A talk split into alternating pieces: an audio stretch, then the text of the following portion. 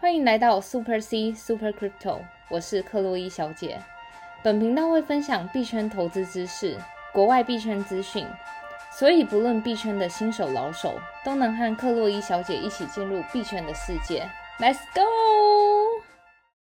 欢迎回来克洛伊小姐的频道。好的，今天录这集频道真的是非常的兴奋，那就是我们许久不见的这个大盘终于整个死灰复燃了。真的，而且今天是一次喷高哎！我记得就是之前一直早上在那，八点多快九点的时候对开始有那个味道就出来了，真的的味道。而且我那时候我真的一开始我还我要准备截图发到那个社团说，就现在是三万六，因为我第一次在这么短这么近期看到三万六，后来发的歌就是一分钟。突然变三万九，然后我想说，我是不是电脑坏掉？然后我还整个重开打开，就是真的三万九，是，对啊，真的很可怕。然后我们等下后面会跟大家介绍，就是到底今天发生什么事，然后还有要注意什么这样。不知道今天币圈的朋友们是不是也跟我一样开心呢？嗯，那我们现在这个频道开始之前呢，还是要先提醒听众朋友们，如果你是第一次收听我们频道，然后是刚进入币圈的朋友们的话，可以先去听我们频道的一到十集，里面会有更多这个呃币虚拟货货币世界的这个基本的介绍。嗯，那我们首首先呢，真的就直接来聊大盘了，不对演了。啊，今天这个比特币的这个价格啊，原本早上来到有差差不多三万九左右，嗯然后现在的话是有点稍稍微微调，然后现在是在这个三万八千一百左右，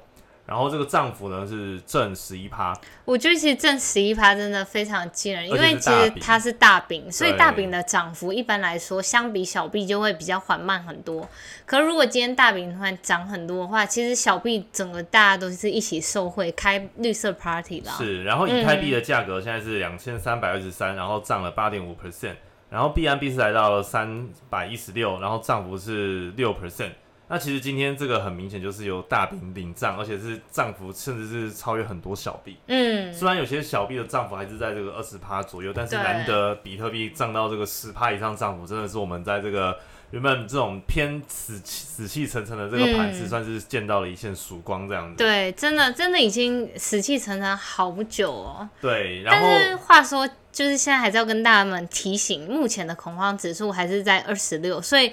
目前这个恐慌指数还是在那种恐慌的状态中，所以我觉得大家还是要特别谨慎小心啦。对，不知道各位听众朋友是不是跟我一样，就是一早看到哇，好大一根，就是这个绿绿棒之后呢，就很兴奋，赶快打开这个交易所，赶快把这些套牢长期的比特币先出掉一点。嗯虽然我这种就是蛮 死散户心态，但我就是，你知道吗？手痒，就很想哇，难得那么久没有涨了，然后今天嗯涨一个大的，然后又到了三万八、三万九，想说先卖掉一点点好了。虽然这个是一个不好的一个投资习惯，没有，我觉得是看个人的投资操作啊，因为毕竟如果你是做比较短线的操作的话，这的确是算一个蛮好的一个那种嗯、呃结算点吧，就是那种获利点啊。对嗯对对对但，刚刚有说到这个大饼涨十一 percent 嘛，我们联想到的其中一个指标就是这个 BTC 打 D，就是这个 dominance 的指比特币的这个嗯市占的这个指数，现在是来到四十七点多左右。所以原本前几天都在这个四五四六在徘徊，然后今天这个大饼领涨，让这个比特币的总市值占所有虚拟货币的市值来到四十七。那其实四十七还是长期来讲还是有点偏低啦，嗯但好不容易从四十五、四十六又爬到四对十七，就是一步一步的在往上爬。那这个恐慌指数呢，现在来到二十六，就如刚刚所说。所以虽然虽然今天的这个恐慌指数比前几天要来的趋缓一点点，但是各位听众朋友在投资还是要多注意哦。嗯，是的。好，那我们就接下来说一下，就是今天比特币的现象。其实今天比特币就是如同我刚刚所说，在一分钟之内，我真的就是从三万六看到它飙到三万九。那在这边要跟大家讲一下更异常的状况，就是在币安的那个 BTC USDT 的交易对的合约里面，一分钟之内从九点到九点零一，它的最高触及是四万八。你没有听说是四万八，所以它完全的背离了现货市场的三万九。那这代表什么一个意涵呢？其实就是有点像是主力插针啦，它就有点像是你平常就是有点把那个做空的一些小散户们，就直接让它被它平仓掉了啦是，让它就是直接爆仓了。所以那个币币安的那个永续合约啊，USDT 的这个嗯 BTC 的永续合约交易对，就是触及到四万八，短短一分钟，然后一对大根针下来。就是代表很多散户那个时候可能就爆仓了这样子。嗯，但其实，在现货就是顶多到三万九，所以只有这个永续币安的永续合约才有看有有办法看到这个是的壮观的这个景象。对啊，所以各位听众朋友在开合约真的要多注意，因为一旦你有爆仓过，你就知道这个风险重要性。是的，然后刚好那个什么 FTX 跟币安这两个交易所先后呢都有宣布会调整那个杠杆倍数，我们等一下再来聊。嗯，好，然后最近呢，就是因为刚好有一个英国的十二岁的小男童，然后他做了一组就是金鱼的这个 NFT，, NFT 叫 Weird Whales，对，然后这个特别的地方是在，因为他这个九岁，他的标榜就是在于他是一个十二岁的小男童，然后他就是什么爸爸教他写程式，然后他就自己用了程式，然后自动产生出了三千三百五十只那个小金鱼，是用程式代码让他去给那个不同的部位编号，就是配色的不同的配色号这样子。那所以总共三千三百五十只，然后在九小时内就完售，然后就净赚大概十六万美金。对，就是八十克以太币。对啊，然后其实这个小男孩蛮厉害，因为他就是用这个城市跑出来三千多只不同对组合的这个金鱼 NFT，在九小时内就完售了。然后现在这个金鱼一只的这个价格大概在二级市场也是要大概零点二以太币左右。对，其实它一级市场到二级市场已经差超多，大概有十倍之多。因为我有上去 OpenSea 看，大家有兴趣可以到 OpenSea Google Weird Whales，然后你可以看到它一级市场的价格大概就零点零一五，然后二级市场现在就是零点二，真的就是多了十倍、二十倍之多这样是，。所以这个小男孩不简单，就是真的短短九小时就财富自由，谢谢。但对话啊说这个 NFT 啊，我看克洛伊小姐最近玩这个 Our Song，就是这个台湾的 NFT NFT 平台也玩的很凶哦。真的，然后我最近在玩那个河豚，我看你最近那个什么上 IG 的时间都比较少，都转到 Our Song 上面对了。这个真的有比 IG 还要吸引人吗？我觉得蛮吸引人，而且我就很长时候会在那边跟社团朋友们互动啊，然后或是哦就分享一些艺术品就是 Our 子。Song 还有那种社群互动、跟聊天的功能就对然后又可以收藏 NFT 是这样子。啊，你刚刚说你最近在玩的是那个河豚哦，叫 puffer fish，了解了解。那那个河豚长什么样子？就是很可爱，每一只也是有点像是金鱼类型，就每一只有不同的特色，它不同部位长相啊、颜色什么都完全是不同的，哦所以好蛮有意思的啦。那这个有兴趣的话，嗯就直接到克洛伊小姐奥尔送去看这个河豚吧。是的好的，然后接下来我们先进入这个粉丝抖内的环节啦。然后首先我们要感谢的是文伟，然后他说一直在麻烦请教克洛伊小姐，可以让我们安心的在这个币圈里面遨游，谢谢。下次不懂的地方再麻烦你了。然后文伟抖内的是这个意思没事没事，感谢大家的懂内，而且就是。一般来说，我几乎有时间我都会回大家啦，除非我也是真的很忙，然后我可能就会把它直接拉到节目上来说我。看现在要找到你，可能要去 Our Song 找了吧？对，好像是是，不是有更快的通行证可以直接找到你，请教你问题？那就加到俱乐部吧。好，好然后下一个听众朋友是 Dan Lee，然后这个 Dan Lee 啊，之前有是有玩那个我们那个 S Infinity 就是最近很火爆这个游戏，我们就先不讲了，因为我们之前介绍过很多次。。是，然后 Dan Lee 很厉害，就是他有孵到一颗纯种一百 percent 的这个野兽的那那个 X Infinity，对然后他虽然成功孵出来，但是他卖的价格其实他自己觉得不太满意，对，卖了零点三六多以太币，嗯也是很多了啊。只是那时候 X Infinity 在上礼拜巅峰的时候，哇，对光纯种的没有，就是没有升过的，就可能零点五、零点六个。对，而且它又是一百 percent，可能就是真的要零点五意思。对，虽然他只他说他只卖了零嗯点三六以太币，但是还是很开心这样子。对那如果听众朋友不知道我们在说什么，没关系。如果你没有玩 X Infinity，但是你有投资 AXB 的话呢，这几天也是涨了不少。真。的，直接就是一天之内涨幅一百 percent，从二十块飙到四十块。对，然后 d a n y 说刚刚有抖内了以太币给女神和男神喝个特大杯咖啡，谢谢你们笑纳，感谢大家的懂内，谢。谢。那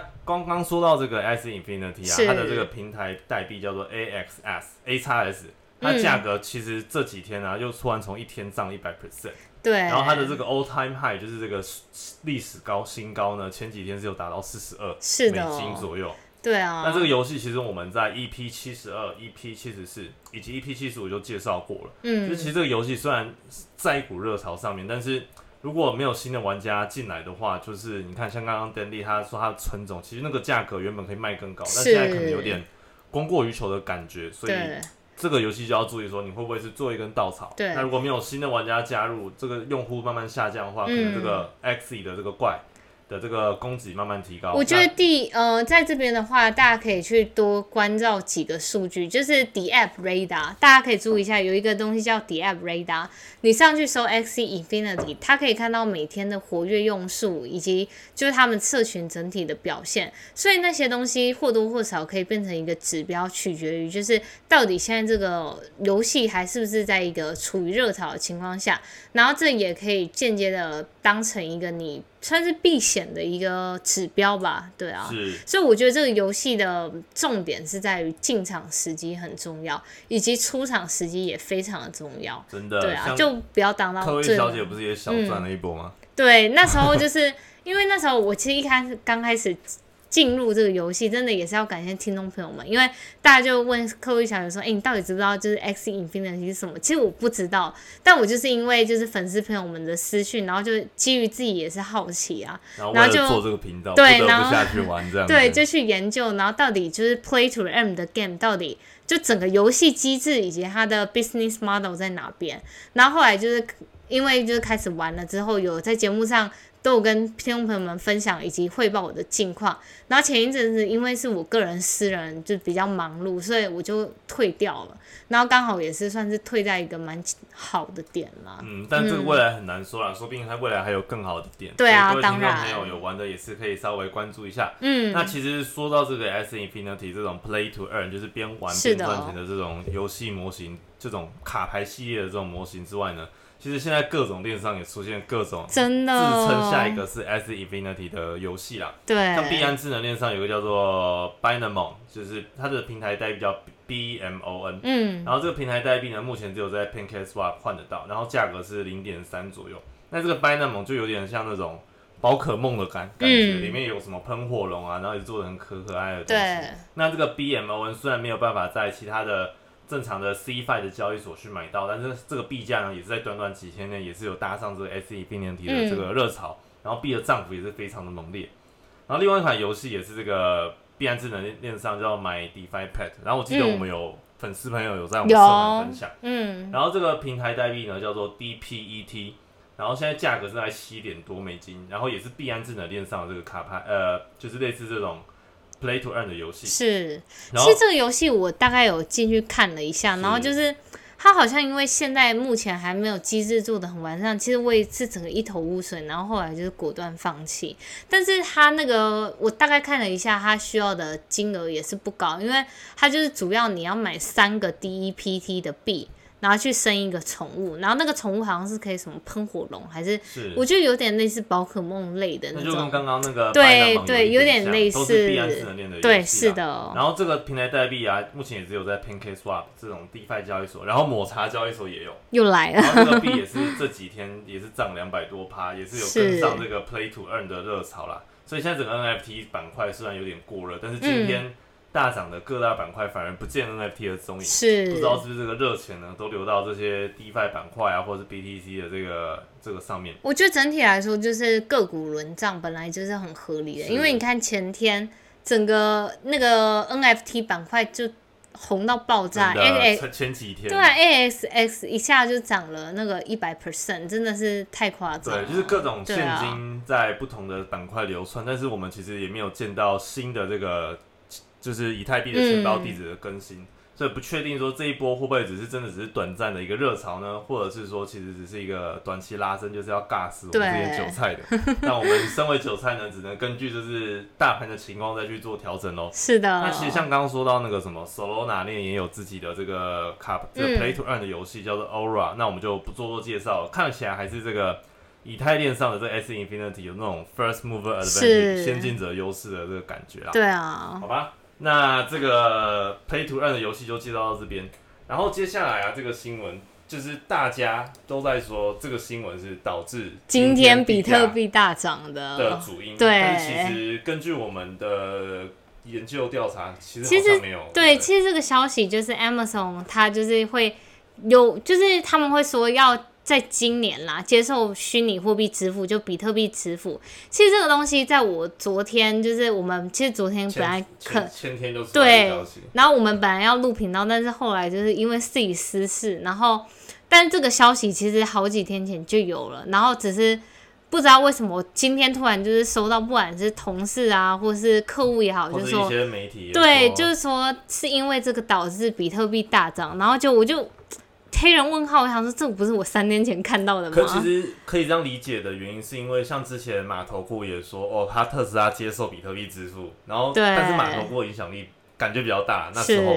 他讲一句话不到五分钟还是三分钟，那个嗯币价就整个大海升。那虽然阿玛总也是即将有考虑要接受这个比特币支付，对。但，是呢，这个其消息其实两三天前就有了，是大家把它理解成就是因为马亚马逊接报呃拥抱这个嗯区块链技术，接受这个虚拟货币支付，导致币价上涨。嗯但，是呢，就是大家还是可以再思考一下，因为真的币价的上涨的原因可能有非常多的因素，对，包括可能筹码面也好对啊或者是币圈市场过热啊，各种指标或者消息面，当然或多或少都会影响。嗯但是不得不否认，就是确实是有这件事情。嗯。但先撇除，就是到底就是这个是不是这个消息影响整个币价？我觉得最重点的事情是，大家其实要意识到，越来越多的不管是科技公司还是就是传统金融，他们已经都慢慢开始走向接受虚拟货币、区块链的世界。其实就像 Amazon 来说，他们已经开始在招募就是虚拟货币以及区块链的人才。所以，如如果大家如果是不管是 coding 的工程师，或是对于这个领域是非常专业的朋友们，都可以去应征，因为像我这种韭菜可以应征吗？我就去应征试试看咯。哦对啊，所以就是大家可以明显看出来，这整个已经是一个趋势。然后再加上我们等一下会讲到的几个消息面，其实大家可以就是。呃，总和来说，真的现在世界上已经开始慢慢走向就是虚幻区块链世界以及虚拟货币的世界的道路了。这样是，而且其实我们嗯前几集，因为说到这些巨头科技公司，像不管是亚马逊啊、FB 啊、Google 啊、Apple，其实可能都有些声量，就是说要往这个区块链的技术去迈进采用。像 Facebook 前几天我们不是有介绍那个稳定货币，嗯对，所以也有在规划。然后之前也有就是口风传出来说，这个 IG 即将要推出 NFT 的收藏功能等等的。那之前我们有介绍有个电商平台叫做 Shopify，它就是做那种开店，你要做一个电商，你可以用 Shopify 的开店工系统去做一个开店。然后那时候那个我们很久节目之前也有说到，这个 Shopify 也在探索区块链的技术，是所以感觉因为现在我们已经在这个二零二一年，但是呢，我们在二零二零跟二二哎二零零零跟二零一零这段期间还没享受到这个虚拟货币的浪潮，但是在二零一零跟二零二零呢，已经开始有点味道了。那虽然现在还是感觉还是 FB 啊、Google 这些科技公司的天下，但不知道会不会下一个十年、二十年就会即将成为区块链技术的天下、虚拟货币世界的天下，大家就是可以再关注、期待一下。是的，好，然后再说到就是也是码头部相关，就是他的公司特斯拉，今天就是在美股时间盘后吗？盘中在对，后盘中盘后，然后就要公布第二季的财报。其实第二季的财报，大家就整个市场上对于它的营收预期是保持着一个非常正向的，因为它的交付量啊，然后什么等等都表现的非常好。然后美股盈利预期来说是零点五六八美元，但其实我觉得就是市场对于它过分乐观，其实也有一点危险，原因是因为有可能就是因为大家对它已经有一个期待，如果它真的盘后。发出来它的就是财报之后，如果不如预期，那真的会跌得很惨完。了，那我等一下对录完节目要先去卖特斯拉了。没有，但是我觉得就是也不一定啊，因为这种东西我觉得就很像盲盒，就是那种你打开才知道到底会怎么样。对啊，不是上涨就是下跌。是的，对。然后还有一个就是值得就是大家注意的，其实是关于特斯拉这整间公司，因为其实大家也知道马斯克这个人特性，就是他就是那种。百分之百效率一定要执行到的人，他说到什么他就会做到什么。然后，但他这个人还有一个问题，就是他很爱就是先开一个画一个大饼，告诉人家说他会做什么，他一定要做到什么。但是像这一次，就是他其实像之前承诺了一些问题，比如说电池技术的突破、建造新工厂，还有车型方面会不会试出新的 new model 这些，所以这些目前都远就是远落后于他本来的预期啦。所以不知道这些到底会不会对于整个特斯拉的整体影响是什么？不过就是我觉得投资股票跟投资币圈还是一样，如果你觉得对于它整个就是公司的基本面啊表现都是还是很好，你还是相信这个人领导的 leadership 的话，我觉得短期都是一个消息面。那你长期还是如果对于整个有信心的话，还是厚的啦。对，但是它公布财报，其实因为特斯拉之前有很大部分的这个有一部分的比例啦，在比特币上面，嗯，然后这个比特币啊，前几天价格刚好都是很低迷，然后那时候我们有介绍到特斯拉在比特币的这个均价也是在三万多了，嗯，然后今天这一根拉升，不知道会不会跟这个马头股有关，就是自己，可是我感觉好像也是没关系，因为那个财报我感觉就是一定要一个月前、两个月前先编好，对啊。好吧，那如果有投资这个特斯拉的朋友们，再注意一下喽。对，然后在近期，对于就是加密货币界，为什么？其实我觉得整体的盘市涨幅已经持续了大概两到三天左右。那六天了？对，哎，六天了。六天了。哦，对，反正就是我觉得推动它的涨幅背后有蛮多其实利好消息，不就比如说像是我们刚刚讲到的那个 Amazon 啊，它也算是一个利好消息。但这个利好消息，我觉得算是一个呃。本质面影响蛮多的，就是 J P Morgan 开始给他们的就是 end user，就是一些普通用户啦，可以能购买一些加密货币。对，但这个 end user 其实他们也是有分层啊，就是现在这个摩根大通啊，他有宣，就是也刚好也在两三天前宣布说，他们即将要开放他们的这个终端用户去购买这个比特币。但他不是买这个比特币本身，而是透过两间这个比特币基金公司，一个就是我们很常听到的灰度基金，另外一个叫做 Osprey，中文叫做这个鱼鹰啦，鱼鹰基金，就是我跟大亨呢，就是开放这两间比特币基金，可以让他的这个财富管理的客户，嗯，去购买这个比特币基金。那这个财富管理客户可能就像我们平常，就是 VIP 级啊，对，就是你可能在银行存了可能好几百万，然后银行就会帮你做一个财富规划。那他们就会把透过这个灰度基金或者是语音基金的这个比特币基金，让客户做一个资产的配置。那刚刚有说到这个摩根大通跟这个灰度基金和这个语音基金 Osprey O S P R E Y 这个这两间基金公司去推他们的比特币基金。那其实我们很常听到是这个灰度嘛，但是这个 Osprey 呢，可以跟大家简单介绍一下，就是说这个 Osprey 的语音基金呢，它其实是今年二月十四的时候。才切入这个比特币的基金的这个市场。那 Osprey 呢？它本身这间公司啊，它就是提供各种数位投资的资产啊。然后在比特币基金是今年的二月十四才推出的。然后它的代号叫做这个 OBTC，跟我们这个灰度的 GBTC 其实都是同个概念，就是这个比特币基金。但其实它还是有一些些微的差异，因为其实我们要知道，你在美国要去个人投资这个比特币，其实还是要绕点道，对不对？对。那很多人就可能没办法直接购买，就可以直接透过这个基金的方式去购买。嗯，那买的话呢，它是买这个基金本身，并没有，并不是直接持有这个比特币。对，这其实就是回到我们之前在介绍灰度的为什么会有溢价的问题，因为你本身买那个基金，你拿到的是基金本身，而不是比特币。然后基金本身又会涨跌。对，嗯，那这个余音基金呢，跟大家介绍一下，就是因为它今年二月十四号在推出，但是呢，它为了要追赶这个灰度基金。它其实，在有这个管理费上有些差异，像这个语音基金呢，它最多就是每年只收零点四 percent 的这个管理费。嗯。那灰度的话，现在是收两趴的年管理费，这就差了大概五倍左右。嗯。但是呢，这个语音基金呢，现在持有的这个比特币的数量是一千多枚，其实没有到很多，但是也是算极大户了。这个基金能有一千多颗比特币也是不简单。嗯。但是灰度呢，还是目前持有最多这个比特币的一个呃 entity 个体。现在灰度的话，我们之前有介绍过，它最多目前现在比特币的持仓是来到六十五万几千颗。但是呢，我们了解到这个基金的时候，都会注意到有一个溢价的部分，就是刚刚克洛伊小姐说的。那灰度基金呢，其实在二月二十三，今年二月二十三开始出现这个负溢价。那今年五月十三的时候，这个负溢价呀，最多到了这个负二十一趴。嗯。然后虽然最近有开始涨回来一点，到这个负十趴左右。但是这个语音基金呢，在今年二月十四号推出之后，现在还是一个正溢价哦。就是我觉得溢价部分，大家可以理解是正的话，就代表目前的那个需求多于供给方。就比如说语音基金只提供一千呃一千个人可以认购这个那个基金好了，但可能就有两千个人想要来认购，那这时候就是需求多于供给，那就会推升那个。基金的价值本身，那这边负溢价，灰度这边负溢价的意思，因为灰度你也能想象，它是一个算是 first advantage，you 就是那个嘛，就最早对 first mover advantage，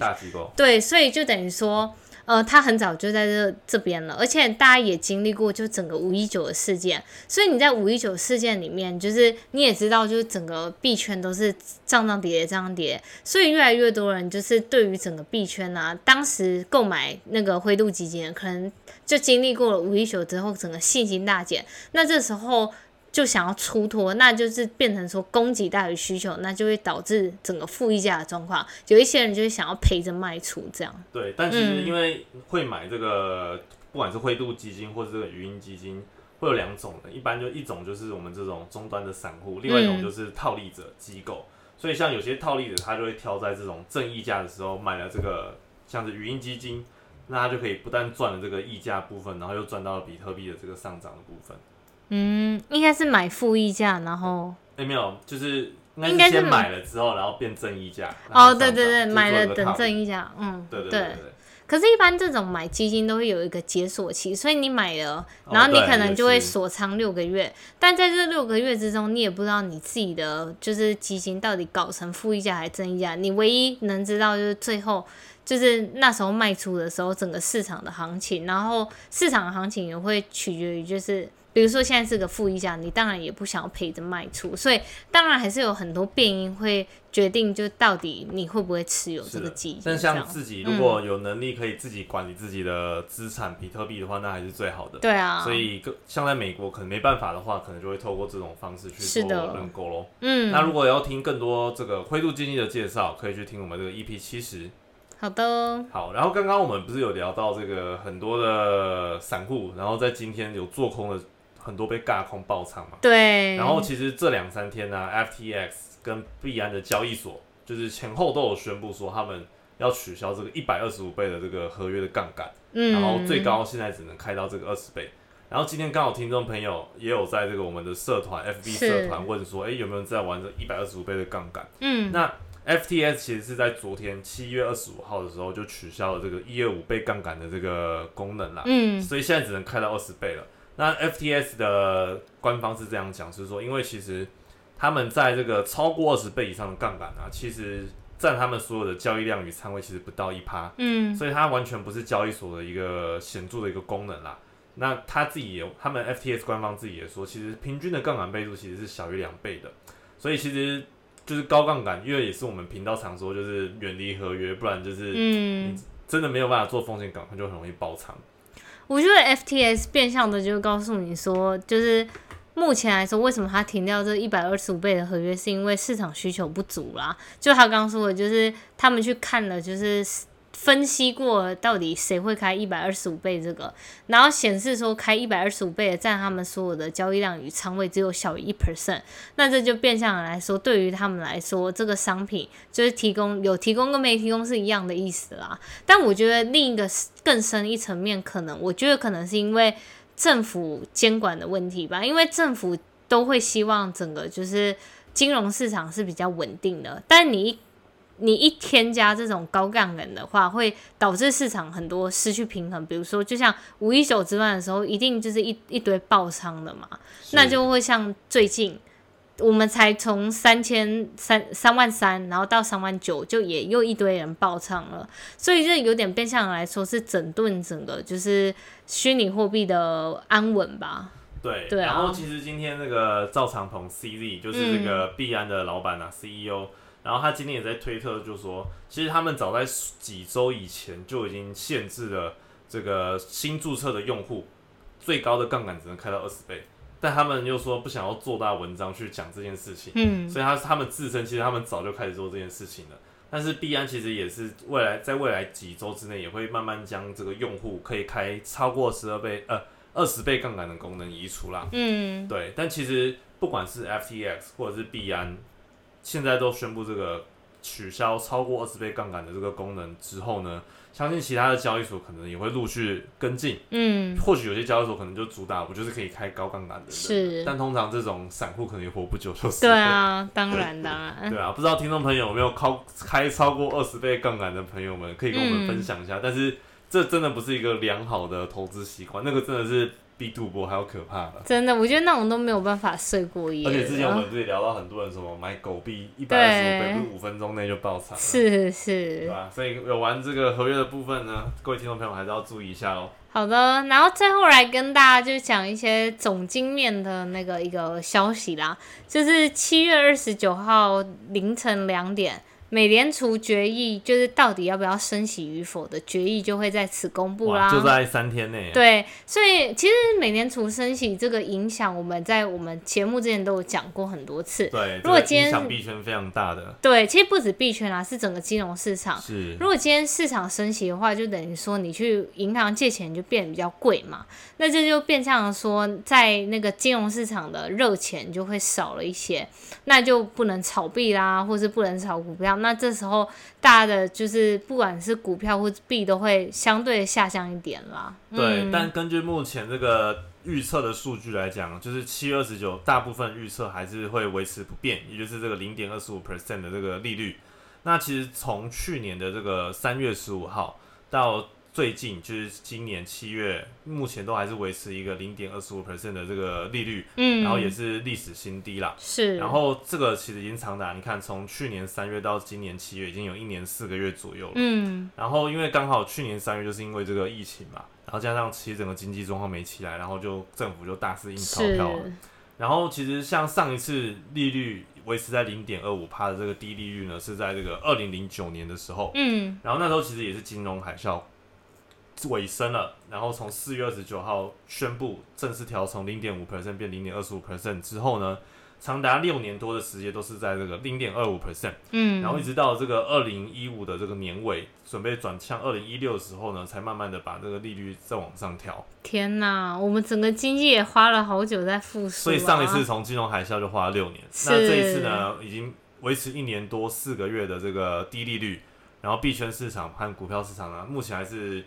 还是算蛮多热钱的啦，就这样看下来。是，但这个政府的这个宣布，就算最后宣布说，哎，七月二十九号维持零点五 percent 的低利率，嗯但嗯，是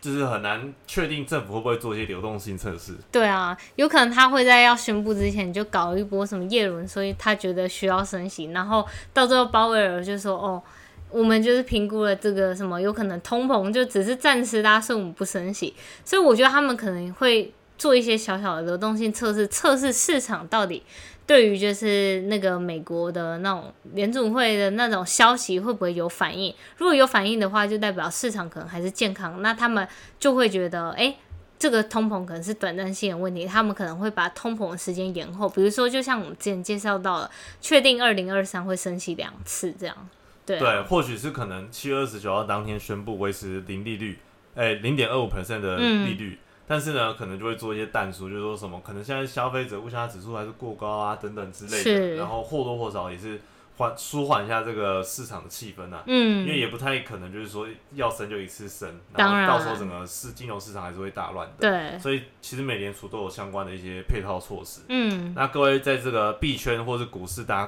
打滚的这个听众朋友们呢，就是美联储的角色还是非常重要的。那七月二十九号大家可以再关注一下。那以上的分享呢就到这边。如果你对我们频道有觉得还不错，想要抖内给我们的话呢，可以到我们克洛伊小姐的粉丝专业，名称是 Super C 克洛伊小姐，在她的这个置顶贴文里面有她的这个抖内的连接，或者是她的热钱包地址，所以你可以透过呃抖内链接抖内，或者是热钱包地址抖内都可以哦。那如果觉得呃有什么话想要对克洛伊小姐说的话呢，可以到我们 Facebook 社团或者是我们的粉丝专业，或者 Podcast 的留言区留下五星好评。那你们每一则留言，克洛伊小姐都会认真看。那如果对克洛伊小姐刚刚说的那个河豚有兴趣的话，也可以到这个 Our Song 里面直接去找克洛伊小姐。那现在克洛伊小姐这个 Our Song 的这个闲聊群也是非常的活跃，大家有兴趣的话也可以多多加入哦。好的好的，那我们今天的节目呢就录到这边，我们下期再见。，See you。